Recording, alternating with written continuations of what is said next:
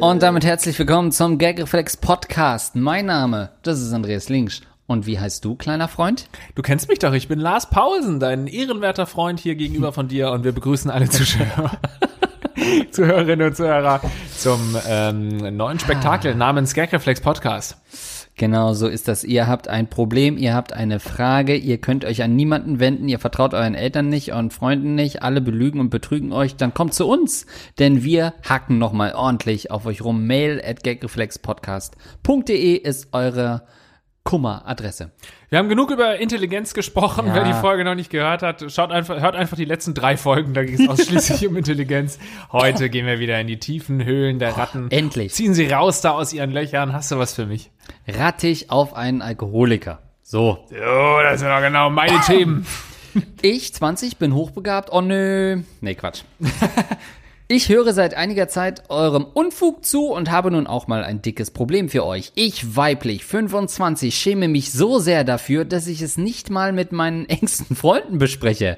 Ich therapiere alkoholkranke Menschen. Die Arbeit li liegt mir super gut und macht mir auch Spaß. Zu meinem Problem? Mein Körper ist ein mieser Verräter, der extrem auf einen Patienten reagiert. Er ist zehn Jahre älter als ich. Das widerspricht jeglichen moralischen und therapeutischen Grundsätzen, aber ich würde ihn am liebsten bespringen, wenn wir allein sind.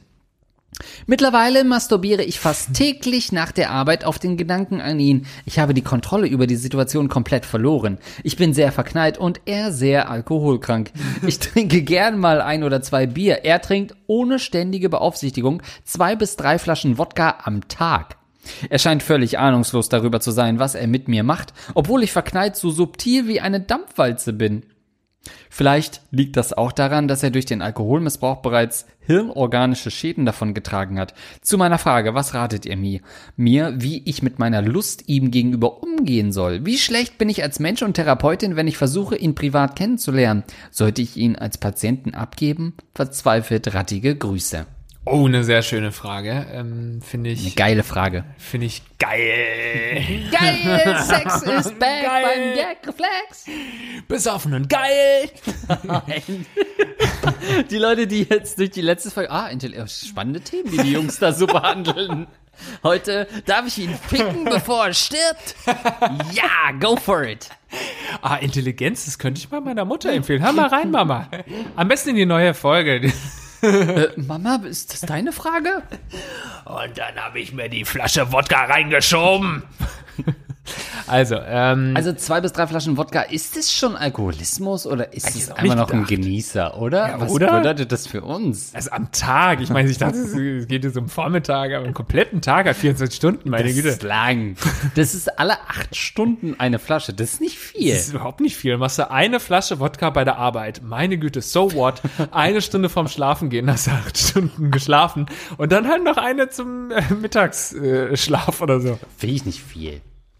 Also es ist natürlich wahnsinnig krass, ne? Also man ähm, denkt so in unserer, gerade wisst ihr was da draußen in den Medien, die Leute saufen wie die Blöden. Nein, man ist natürlich schon in so einer Feierindustrie, in der wir arbeiten. Also es wird schon, äh, es wird schon häufig gesellig bei uns und man stellt sich häufig genug die Frage, ob man äh, vielleicht schon irgendwie ein Problem hat oder so, weil ähm, keine Ahnung, wenn man in der Schule irgendwie so einen Fragebogen ausgefüllt hat und dann kam da irgendwie, ja, trinken Sie mehr als einmal im Monat Alkohol, ja, und dann bist du sofort äh, alkoholgefährdet und so. In Was der wahrscheinlich Schule? Stimmt. Haben wir gemacht, ja klar. Was? In der Schule gab es bei euch, äh, musst ihr auch blasen jeden Morgen oder wie oder was? Ja, gut, das war in, in Physik dann später. Aber äh, war wirklich ein, ein, ein rechtskräftig verurteilter Lehrer. Nein, Quatsch. Äh, guck mal, wie, wie wir äh, über so Krass. ernste Themen so lustig reden. Ist das nicht schön? Ich wusste Ein nicht, frischer dass Ansatz. du, dass du missbraucht wurdest als Schüler schon. Also Krass. man hat natürlich in der Schule schon so in gewisser Weise Beruf, äh, hier BZGA und so Formulare bekommen und äh, Bundeszentrale Die für Analphabeten?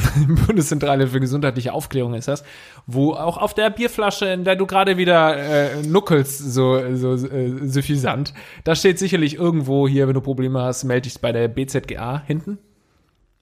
Enjoy responsibly, irgendwie sowas. Äh, Wenn Probleme hast, dann rufst an. Ökotest, richtig gut leben. Sehr gut. Steht hier, mehr steht nämlich nicht. Dieses Bier ist sehr gut. Naja, auf jeden Fall macht man sich seine Gedanken ähm, und wahrscheinlich hat man auch ganz schnell einen zumindest gefährdet, eine gefährdete Beziehung zum Thema Alkohol. Wenn man dann aber wirklich ernsthaft, äh, ernsthaft kranke Alkoholiker Geschichten sich anhört, dann ähm, relativiert äh, sich das wieder und dann trinke ich halt noch eine Flasche. Nein, also das ist schon heftig, wenn du drei Flaschen Wodka trinkst und das auch überlebst sozusagen. Ne? Also in unserem Fall, wir würden jetzt in diesem Moment anfangen, drei Flaschen Wodka jeder zu trinken, wir wären tot. Auch wenn wir uns dafür 24 Stunden Zeit lassen würden, wir wären höchstwahrscheinlich zumindest im Krankenhaus. Und das Ja. ist nochmal ein, ein anderes Problem hier. Wir reden hier nicht von Gelegenheitstrinker, sondern von einem schweren Alkoholiker. Darf man den jetzt ficken oder nicht? Also, ich sage ich sag ja immer so, egal wie viel ein Mann trinkt, er ist und bleibt ein Mann. Und Mann hat Bedürfnisse. Und ich sag mal so, jede Sekunde, die du mit ihm fixt, trinkt er wahrscheinlich nichts. Das heißt, wenn du ihn so lange ans Bett fesselst und also man spricht ja da auch von einem sogenannten Ausnüchterungs, äh, Ausnüchterungssex, ähm, man kann, glaube ich, auch einen erwachsenen Alkoholiker sozusagen trocken ficken. Das ist so eine richtig lange Orgie, wo er ein, nicht die Möglichkeit hat, was dazwischen zu trinken, finde ich einen guten Ja. Ansatz. Ich finde es auch, äh, also wenn er das wüsste, ne, wahrscheinlich sitzt er da bei dir und erzählt dir irgendwie sein Leid und dass er, äh, er fühlt sich wahrscheinlich wirklich äh, wieder das wertloseste Stück Scheiße, wenn er das erzählt. Und denkst du, was muss die denn von mir denken? Und Ja. in Wirklichkeit äh, sind in deinen Gedanken gerade irgendwie sein Penis und deine Vagina eins und äh, wenn du nach Hause gehst, holst du dir einen drauf runter. Also es würde ihn natürlich Wahnsinn, vielleicht holst du Ja. ihn raus aus der Krise. Wenn er Frage- hört, dass er doch nicht so äh, mit ekelhaften Blicken irgendwie angeschaut wird von dir.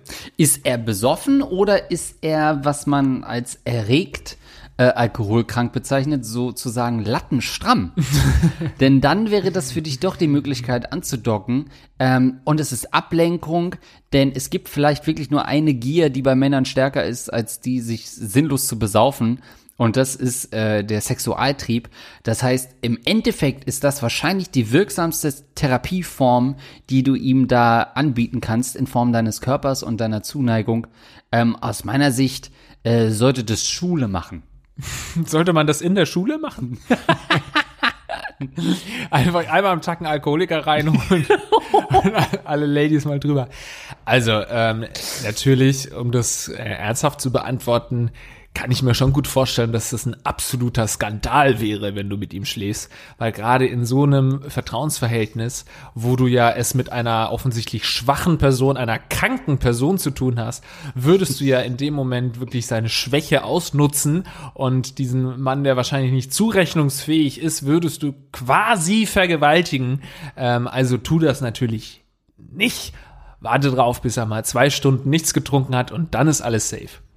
Aber ich meine, mit einem super besoffenen Typen ins Bett äh, hüpfen, entstehen so nicht viele Beziehungen in Deutschland? Ist es nicht einfach so, dass das oft sowieso das erste Annähern ist? Lernt man den Mann nicht eh erst nach zwei, drei Wochen langsam peu à peu auch mal ein bisschen nüchterner kennen?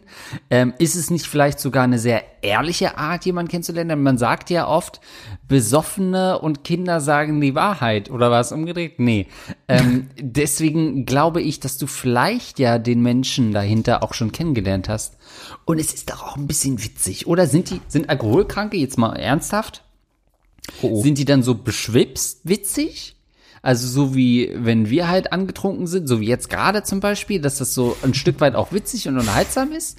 Oder ist es, wenn du alkoholkrank bist, ähm, dass du dann gar nicht mehr so diesen Rauschzustand hast, sondern sofort in so ein krankes Ich schlüpfst? Also bist du ein funny, spaßiger, betrunkener Typ oder hast du einfach ein scheiß Problem und bist unausstehlich? Ich glaube nicht, dass man wirklich noch ein funny, spaßiger Typ ist, wenn man ernsthaft alkoholkrank ist.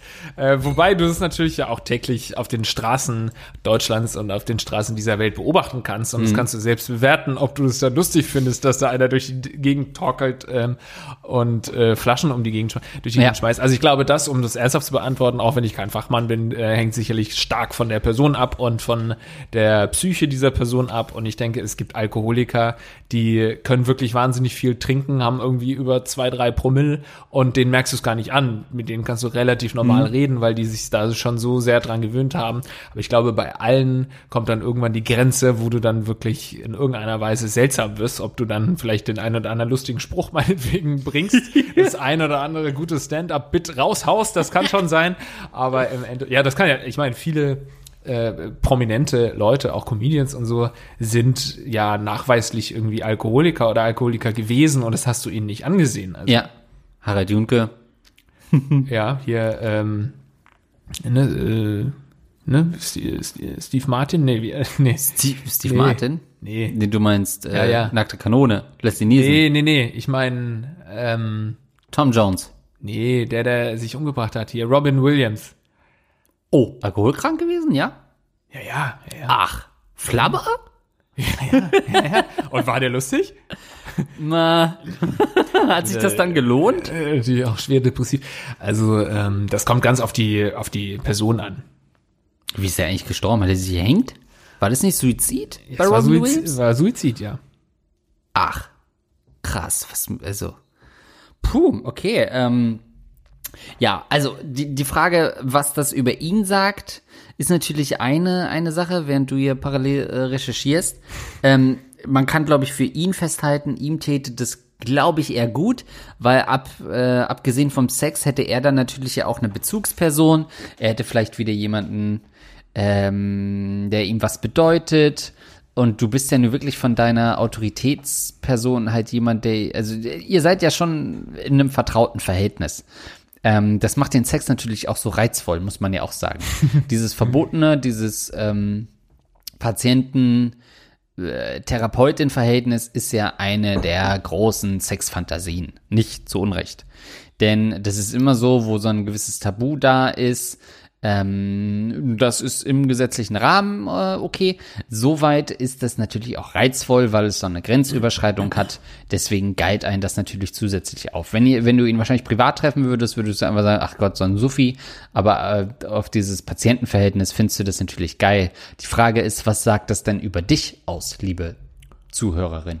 Aber findest du das wirklich auch äh, du persönlich reizvoll, so diese, ja. diese Vorstellung, ja? Nee, natürlich nicht, aber als Alkoholkranker finde ich es geil. ja, dann trinken wir noch schon.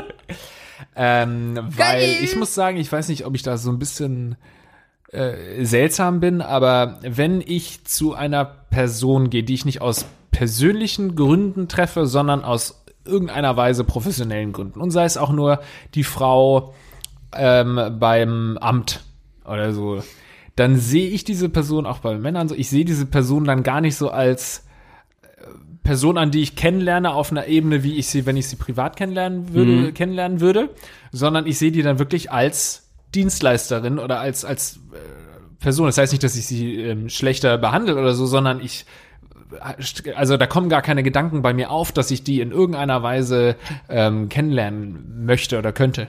Wo man sich vielleicht schon früher so mal überlegt, ey, wieso hast du dann eigentlich in diesem Moment nicht äh, mal irgendwie überlegt, das könnte doch eine Person sein, die dich interessiert? Ja, also ich äh, lese das ja immer wieder begeistert, wenn irgendwelche ähm, hübschen amerikanischen Lehrerinnen äh, ne, mhm. 18-jährige, 18-jährige mhm. Plus-Schüler das kennenlernen. Immer geil, ne? das haben wir schon häufiger gehört. Ja, ja das ist schon, finde ich schon hot. Ähm, jetzt natürlich undenkbar in meiner jetzigen Position. Ähm, aber weil ich einfach nicht mehr zur Schule gehe. Aber das finde ich schon hot. Es kommt natürlich immer auf die Situation an. Beim Amt an sich, das hat ja nix, was irgendwie. Nichts also, Geiles. Nee, das hat ja wirklich gar nichts, was sexy ist. Aber jetzt zum Beispiel eine Ärztin oder so oder eine Therapeutin, das sind ja schon auch alles, was natürlich so Uniform beinhaltet im weitesten Sinne. Ähm, mhm. Die Fleischerei-Fachverkäuferin wird es wahrscheinlich auch nicht sein, die mich antörnt. Aber. Sag mal wenn sie noch bei der Freiwilligen Feuerwehr ist, ja, Hossa. Ähm, dann ist der Druck natürlich schon wieder höher. Ähm, ich glaube, was ich mich an ihrer Stelle fragen würde, ist, was kann wirklich passieren? Was kann schiefgehen? Klar, sie könnte erwischt werden, aber ganz ehrlich, wer glaubt denn dem Besowski? Hallo, wenn sie nicht so blöd ist und eine Kollegin das mitbekommt, wer glaubt denn dem besoffenen Typen, der zufällig ein äh, bisschen äh, Vaginasekret am Hals hat, das da nicht hingehört, keine Ahnung, wie es da hingekommen ist. Niemand wird ihm Glauben schenken. Ja, ich hatte die Situation im Kopf so im Sinne von, wer soll's denn mitkriegen, dass er dann wirklich irgendwann besoffen in die Praxis reinstürmt und Ja. hey, Klarinette! Das ist der, der einzige Frauenname, der gerade einfiel.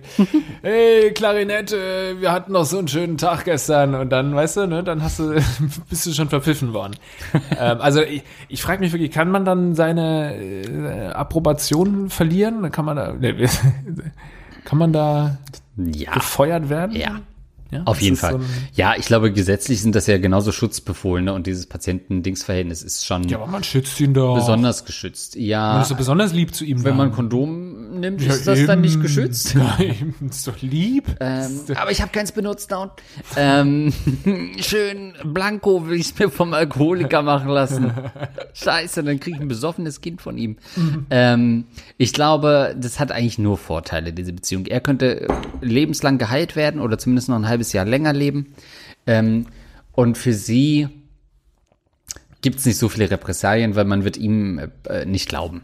Ganz einfach. Und wenn sie es nicht erwischen lässt, so what? So, und bam, ich habe die Lösung, wie wir das jetzt machen mit dir. Ich habe einen, einen guten Tipp für dich.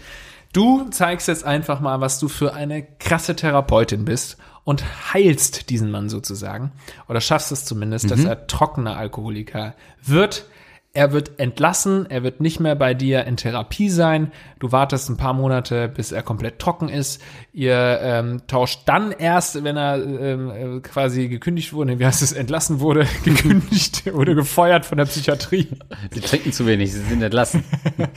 Dann ähm, triffst du dich mit ihm und äh, alles ist gut. Ist das nicht die Lösung? Und äh, wenn du es nicht schaffst, bist du einfach eine schlechte Therapeutin. Aber nee, was ich glaube, was dann passiert, dann steht sie nicht mehr auf ihn. Und das Genau. will ich ihr jetzt vorwerfen. Einfach. Sie steht auch auf diese, er ist unter ihr, sie ist über ihm, er ist so schwach und hilflos und auch ein bisschen blöd, wie sie schon geschrieben hat. Und wenn er dann aber trocken ist und sein Leben wieder im Griff hat, findet sie ihn nicht mehr erotisch. Das könnte ein Problem sein. Genau so ist es. Ähm, sie wird nur feucht, wenn er nicht trocken ist. genau das ist das Problem. Sobald er entlassen ist, sobald dieses Patientenverhältnis nicht mehr besteht und der einfach nur so ein Besowski ist, der über einen Bordstein torkelt, ist er nicht mehr äh, interessant für sie. Und ich Ähm, weiß jetzt ja. schon ungefähr, wie der Titel dieser Folge lauten wird. stimmt. Fuck, stimmt, ja. Kann ich mir zumindest schon ungefähr denken. Also, äh, äh, gib dir beste Mühe, dass der, also unabhängig davon, ob du ihn poppen willst oder nicht, gib dir beste Mühe, dass der Mann gesund wird. Und dann kann eurer Liebe auch nichts mehr im Wege stehen. Geil. Hättest du ein Problem damit, wenn du eine Frau kennenlernst, die, ähm, also gerade Alkoholikerin ist vielleicht nicht, aber die sagt, ich bin trockene Alkoholikerin. Hättest du damit ein Problem? Das heißt, du weißt, sie hatte schon mal schwere Probleme, hat da ihre zwei Flaschen Wodka am Tag getrunken und darf jetzt auf jeden Fall nicht mehr Alkohol trinken, weil sie sonst ähm, Gefahr läuft, da wieder Alkoholikerin zu werden. Hättest du damit ein Problem? Mein erster Impuls war zu sagen nein, aber was damit einhergeht, ist, dass dieser, diese Person ähnlich wie wenn sie sagen würde, sie war schon mal obdachlos, ähnlich wie wenn sie sagen würde, ich war schon mal naja, insolvent, also privat. Ähm, das sind so Sachen, dann würde ich im Hinterkopf haben, diese Person hat schon einmal einen kompletten Kontrollverlust gehabt. Sie gehen so einher mit so Gedanken, okay, sie hat kein soziales Netz, was sie auffängt, weil was man immer so denkt, wenn Leute obdachlos werden, was ja durchaus schnell passieren kann, Leute trennen sich, verlieren Wohnung, bla bla bla. Aber meistens, was da dann passiert ist, irgendein soziales Netz greift, irgendwas greift, was die Leute davor bewahrt, komplett in den Abgrund zu driften. Passiert natürlich trotzdem dennoch, aber das wäre so mein Hintergedanke. Diese Alkoholsucht. Das dass wäre aber ein Problem quasi für dich, dass sie kein soziales Netzwerk hat, oder? Ja, und dass sie einmal schon komplett ihr Leben aus der Hand gegeben hat, dass sie schon mal so weit war, dass sie diese Alkoholsucht nicht kontrollieren konnte. Da hätte ich ein bisschen ähm, Respektverlust vor ihr, weil ich mir diese Okay, Art von, darum, ja. von Missbrauch so einfach nicht vorstellen kann. Bei allem, was wir so ähm, auch oft mit ähm, mit äh, Tongue in Cheek hier so sagen, mit der äh, mit der Zunge in der Wange ähm, erzählen. Aber wenn jemand wirklich ernsthaft alkoholkrank wird, finde ich, ist das schon was, was einfach mit meinem Lebensstil, Moment, muss kurz trinken, ähm, nicht zu vereinbaren wäre. Da hätte ich eher so einen Okay, also grundsätzlichen tats- ja. You failed at life Okay. Ding. Also es geht ja tatsächlich dann um Respekt, der verloren geht. Ich dachte, dass du dann vielleicht äh, eher Angst hast, dass sie nochmal einen Rückfall kriegen könnte in die Richtung. Aber das darum Nö. geht's dir nicht, sondern es geht dir wirklich um, du bist eine Versagerin mal gewesen. Ja. Und jetzt wirst du wahrscheinlich immer noch eine Versagerin Ich sein. hätte nie wieder verzeihen können.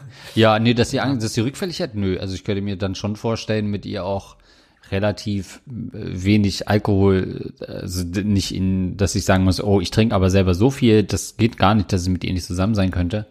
Ich würde sie da nicht verführen oder so. Ich weiß nicht, ich, ob, ob das auch wirklich so ist, aber in Filmen und Serien sieht man ja immer, dann dürfen die ja keinen Tropfen Alkohol ähm, zu sich nehmen, sonst sind sie sofort wieder in der Gosse. Und da hätte ich dann Angst, dass man, keine Ahnung, man schenkt dir mal eine Praline und dann ist da doch irgendwie Moscherie dabei und dann hast du den Salat. Wahrscheinlich ist es nicht so extrem, aber das wäre eher so meine Angst, dass sie dann da nochmal zurückfallen könnte und dass man da immer äh, drauf achten müsste, dass äh, irgendwie im Leben alles gerade in Ordnung ist, ähm, was natürlich immer von Vorteil ist, wenn man sich überlegt, ob beim Partner im Leben alles in Ordnung ist, aber in so einem Fall weißt du natürlich, dass sie schon mal abgestürzt ist und dann hat man wahrscheinlich umso mehr Angst. Also da geht's bei mir eher darum, weniger um den Respekt, weil ich finde eher es respektabel, wenn sie schon mal so tief war und sie es dann aber geschafft hat, wieder hochzukommen und offensichtlich dich kennenlernt als normale, äh, gesunde Person sozusagen. Ähm, das finde ich dann eher ein, ein Pro-Argument, dass du sagst, boah, ey, die war schon mal irgendwie obdachlos oder so, aber sie oder äh, ja alkoholkrank und hat es aber geschafft, sich da nicht komplett gehen zu lassen. Das sind doch, das ist doch eigentlich ein Zeichen von Stärke. Eigentlich hast du da auch komplett recht, aber ich könnte da nie über meinen Schatten springen. Ja, ich kann es Ähm. verstehen, wenn das auch, ja, wenn das so gar nicht in deinem dein Leben passt, so eine so ein Absturz. Also ja, Nee. in mein Leben passt es ja hervorragend. Das wär, war auch eigentlich eine Frage, um, um äh, festzustellen, ob wir da noch befreundet sein könnten. also ich passe jetzt einmal mehr auf, dass ich nicht ganz abstürze, weil sonst habe ich deinen Respekt komplett verloren für alle Ewigkeit. Aber im Ernst, das könnte ich mir bei dir nicht vorstellen. Nein, nein, nein, glaube ich auch nicht. Nee? also klar, es war zwar schon dreimal fast so weit, aber du hast ja dann immer noch mal äh, einen Monat die Zahlung verschieben können. Ja, du weißt, ich mag ja diese Abgründe bei Menschen. Ich mag bei Stimmt, du ja, liebst es. Du liebst es. Ich, äh, ich lieb das. Ich lieb das, wenn Leute irgendwie schon Du mal, hast Personalpronomen. wenn Leute nicht immer alles, äh, das nicht immer alles in geregelten Bahnen ablief und so. Ich habe da eine Faszination für ähm, und deswegen kann ich kann ich schon sagen, dass ich das nicht ausschließen würde. Ich würde keinen Partner ablehnen, der schon mal am Boden lag. Ist bei dir auch so, wenn er schon mal, keine Ahnung, wenn eine Frau schon mal einen Herzinfarkt hatte und reanimiert werden musste? Alter, jede zweite hat ja irgendeine Krankheit, ey, scheiß. D- Wie viel Epilepsiekranke, äh, sonst was Leute mit seltenen Krankheiten man schon kennengelernt hat. Haben die dann auch den Respekt Güte. verloren, wenn die schon mal reanimiert werden mussten? Weil die haben ja das Leben nicht im Griff dann. Nee, aber da habe ich Angst, dass ich das dann machen muss, sie reanimieren. Und da habe ich dann eher Angst, dass ich in dem, dem Moment dann versage. Ja. Nächste Frage. Scheiße, richtig Oder ernst deep, geworden. mein drauf. Fuck. Huh, Homöopathie, Glaube, trotz Böhmermann und MyLab. Wirklich? Oh, Guten gehen wir in die Morgen. Homöopathie Ja, heute sind wir soweit. Alles klar. Let's go. Guten Morgen, Lars und Andreas. Ich bin männlich 23 und komme aus der Nähe von Tübingen, deine Ecke. Tübingen! Aktuell studiere ich Soziologie im dritten Semester von zu Hause aus aufgrund der Corona-Situation. Einerseits genieße ich die Zeit mit mir, mit meinen Eltern, andererseits erfährt man recht eigenartige, recht äh, eigenartige Ansichten. Zweimal, na gut. Wann, von, wann wurde die Mail geschrieben? Oh, 9.56 Uhr. Siehst, da wollte ich, jedes Mal denke ich, da muss ich mehr drauf achten, wann die Leute eine Mail schicken. 9 Uhr, da hat jemand schon echt sich 10. beim vorgenommen. Frühstückskaffee, Ja. gerade ein Ei und dann trotzdem recht eigenartig, recht eigenartig geschrieben. Ja. Naja. Ja, aber der meint es wirklich ernst, weißt du, wenn du so um 2 Uhr nachts, dann denkt man so, am Stimmt. nächsten Tag wachen sie auf, oh scheiße, ich hätte Gagreflex nicht schreiben dürfen. Aber der war sich ganz klar darüber, dass er uns schreibt. rufen ihre beste Freundin an, ich habe schon wieder gemacht. Wirklich? Ich habe Lars und Andreas geschrieben. Du sollst den doch nicht schreiben. Meine Eltern sind Akademiker und daher aus meiner Sicht kaum anfällig für Verschwörungstheorien oder ähnliches. Jedoch sind durch Corona Diskussionen über Gesundheit und Medikamente fast täglich vorhanden. Dabei stießen wir auf Meinungsverschiedenheiten beim Thema Homöopathie. Obwohl ich ihnen Böhmermanns und MyLabs Video darüber gezeigt habe, sind sie nicht überzeugt und verstehen meine Aufregung nicht, da es doch jedem seine Sache sei, ob er daran glaubt oder nicht. Habt ihr eine Idee, wie ich sie von dieser Geldverschwendung abbringen kann?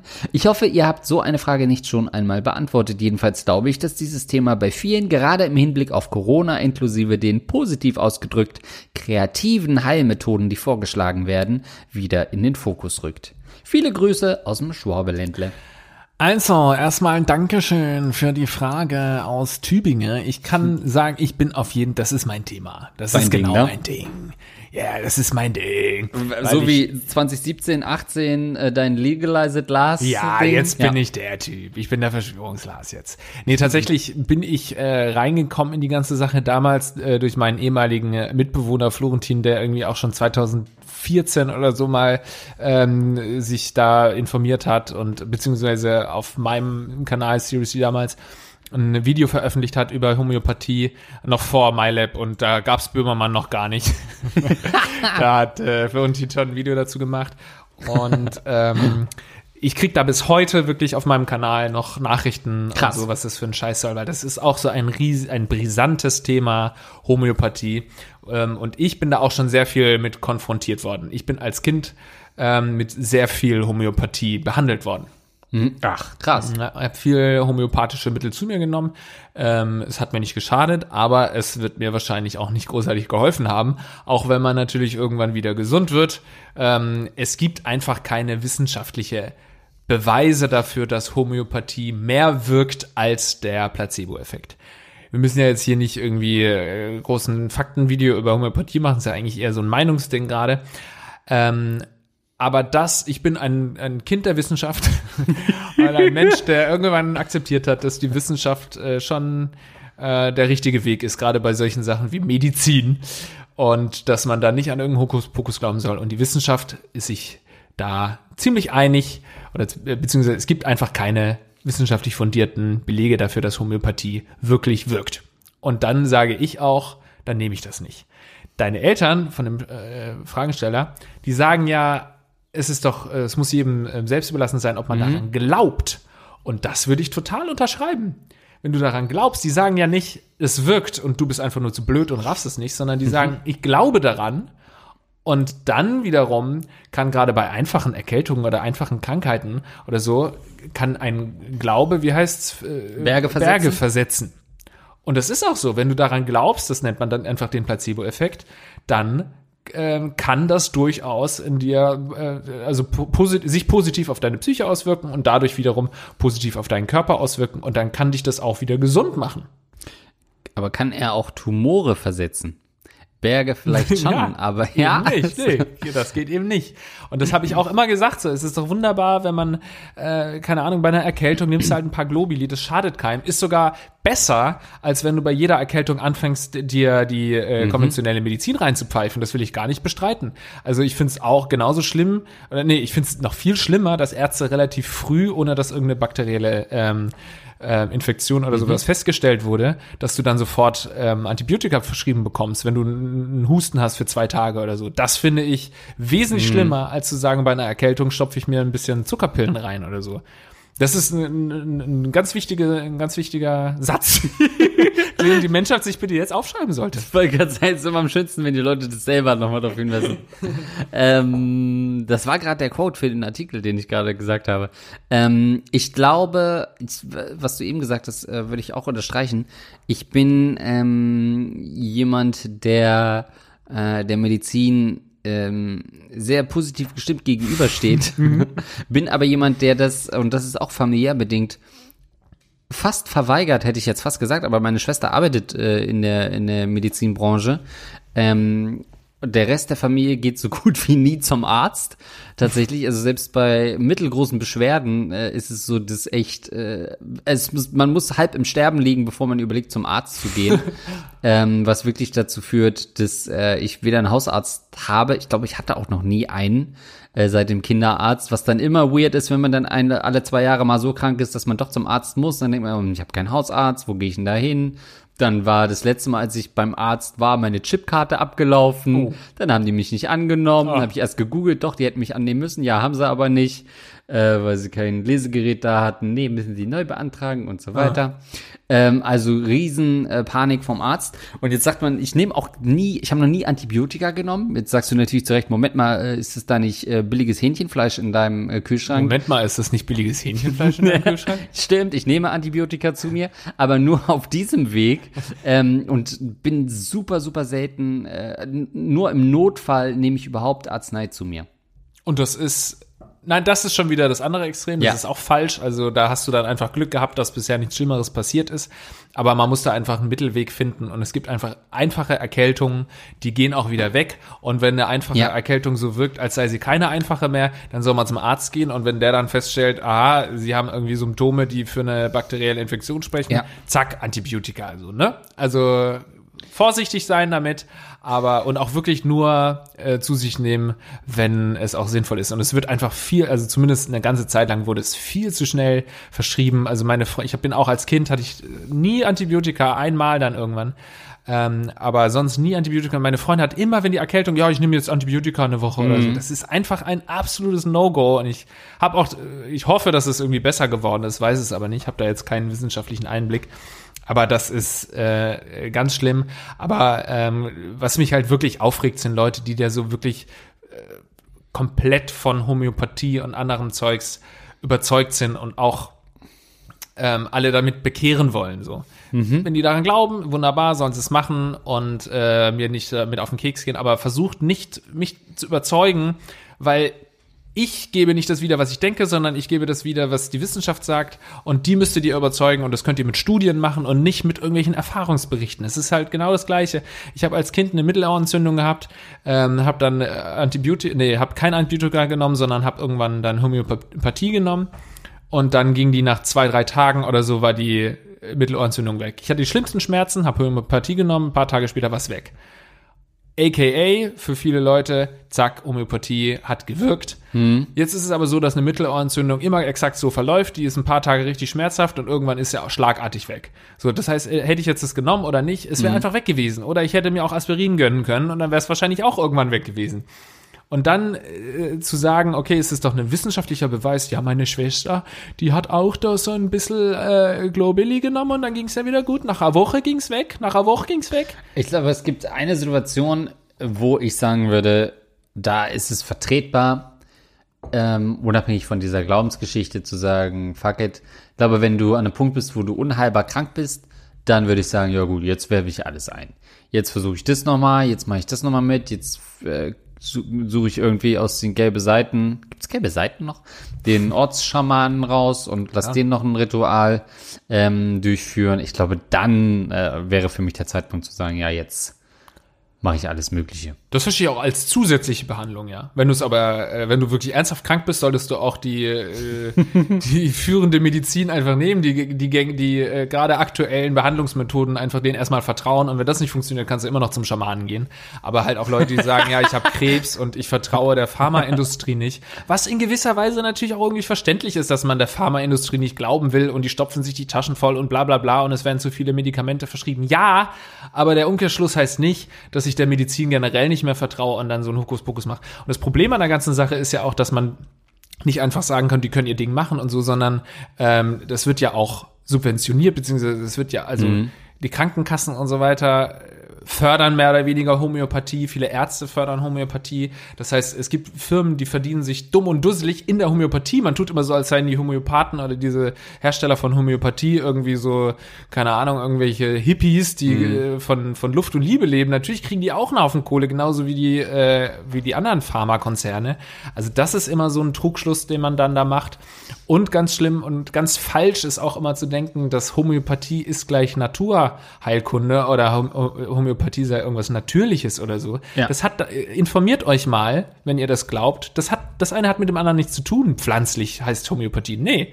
Homöopathie ist eine Technik, äh, sozusagen, eine medizinische äh, Technik. Müsste man jetzt googeln, wie die genaue De Definition ist, aber es geht eben darum, dass du irgendwie eine Gleiches mit Gleichem behandeln. Gleiches mit Gleichem behandeln, du tust es eine Millionenfach verdünnen und dann gib, gibst du es den Menschen und dann hoffst du dadurch, dass die Zellen da irgendwas daraus gelernt haben, während sie da rumgerührt wurden und das wird sich dann übertragen über irgendwelche Kräfte und so in deinen Körper. Also das ist quasi eine eine, eine, eine Methode, oder keine Ahnung, eine, eine Technik sozusagen, die da vonstatten geht und wie man diese Medizin herstellt. Und äh, hat aber nichts damit mit pflanzlich zu tun. Pflanzlich, äh, da glaube ich auch dran. Wenn du zum Ja. Beispiel irgendwie Bauchschmerzen hast und du nimmst einen Fencheltee, glaube ich, ist das deutlich sinnvoller, als wenn du da irgendwelche Medikamente gegen Bauchschmerzen nimmst. Pflanzliche äh, Heilkunde oder sowas vertraue ich voll und ganz in so bei so kleineren Lappalien. Aber das hat nichts mit Homöopathie zu tun. Oder Marihuana gegen Krebs oder Ja, so. Also absolut, so äh, absolut. Hausmittelchen von Stiefmutter. Ähm, ja, ich glaube, was auch dieses äh, fehlende Vertrauen in Ärzte ähm, lindern kann, ist, glaube ich, dass man viel seltener auch so sich so eine zweite Meinung holt zu, von so Ärzten, weil Ärzte sind natürlich auch ähm, ganz normale Menschen ähm, die auch verschiedene Anwendungsgebiete bevorzugen, verschiedene Erfahrungen gemacht haben mit äh, Patienten. Ich glaube, es schadet nie irgendwie, auch bei so Sachen, die ein bisschen tiefgreifender sind als vielleicht jetzt eine Erkältung, zu sagen, okay, da hole ich mir noch mal eine zweite Meinung, okay, muss ich das jetzt wirklich operieren? Der sagt zwar nee, der Ja. andere Arzt sagt, oh nee, das ist so weit fortgeschritten, äh, wir müssen operieren und so weiter.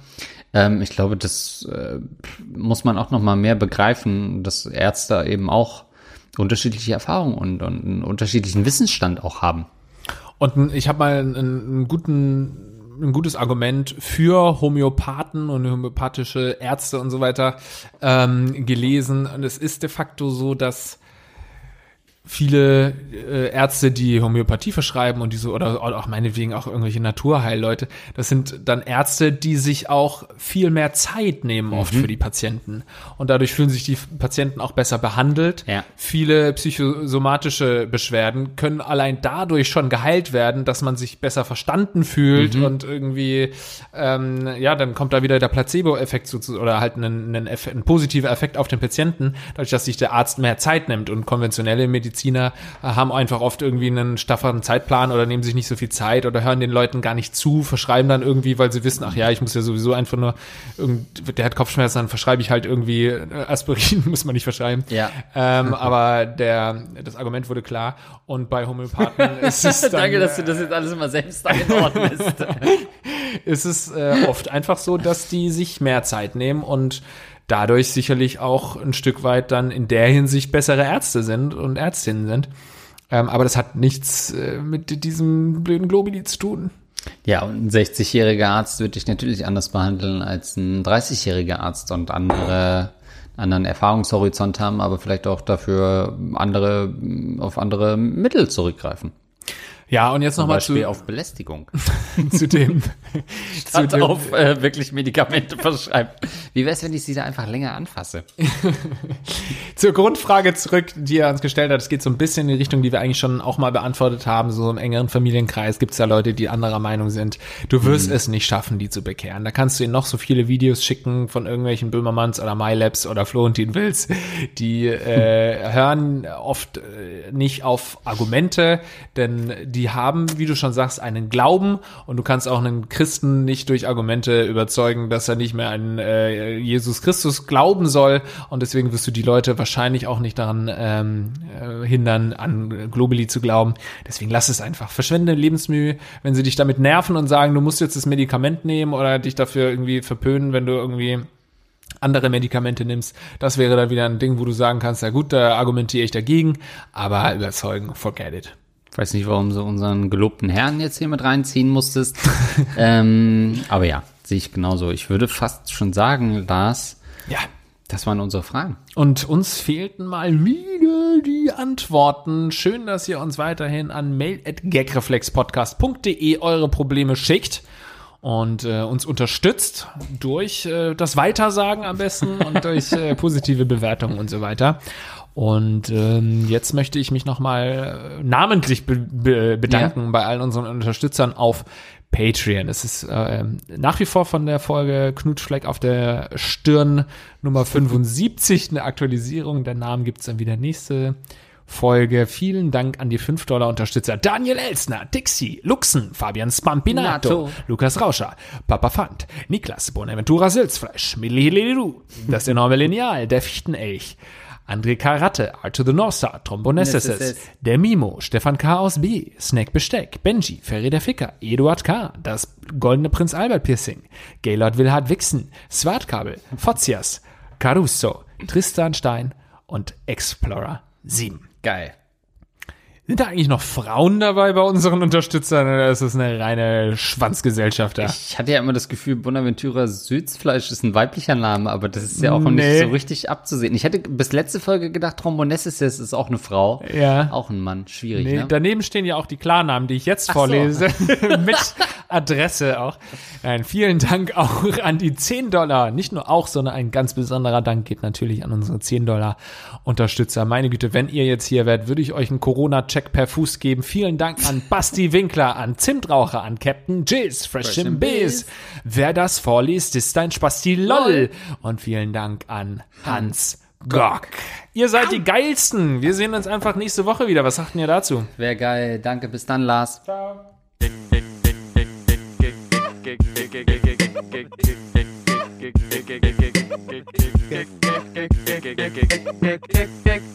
Reflex.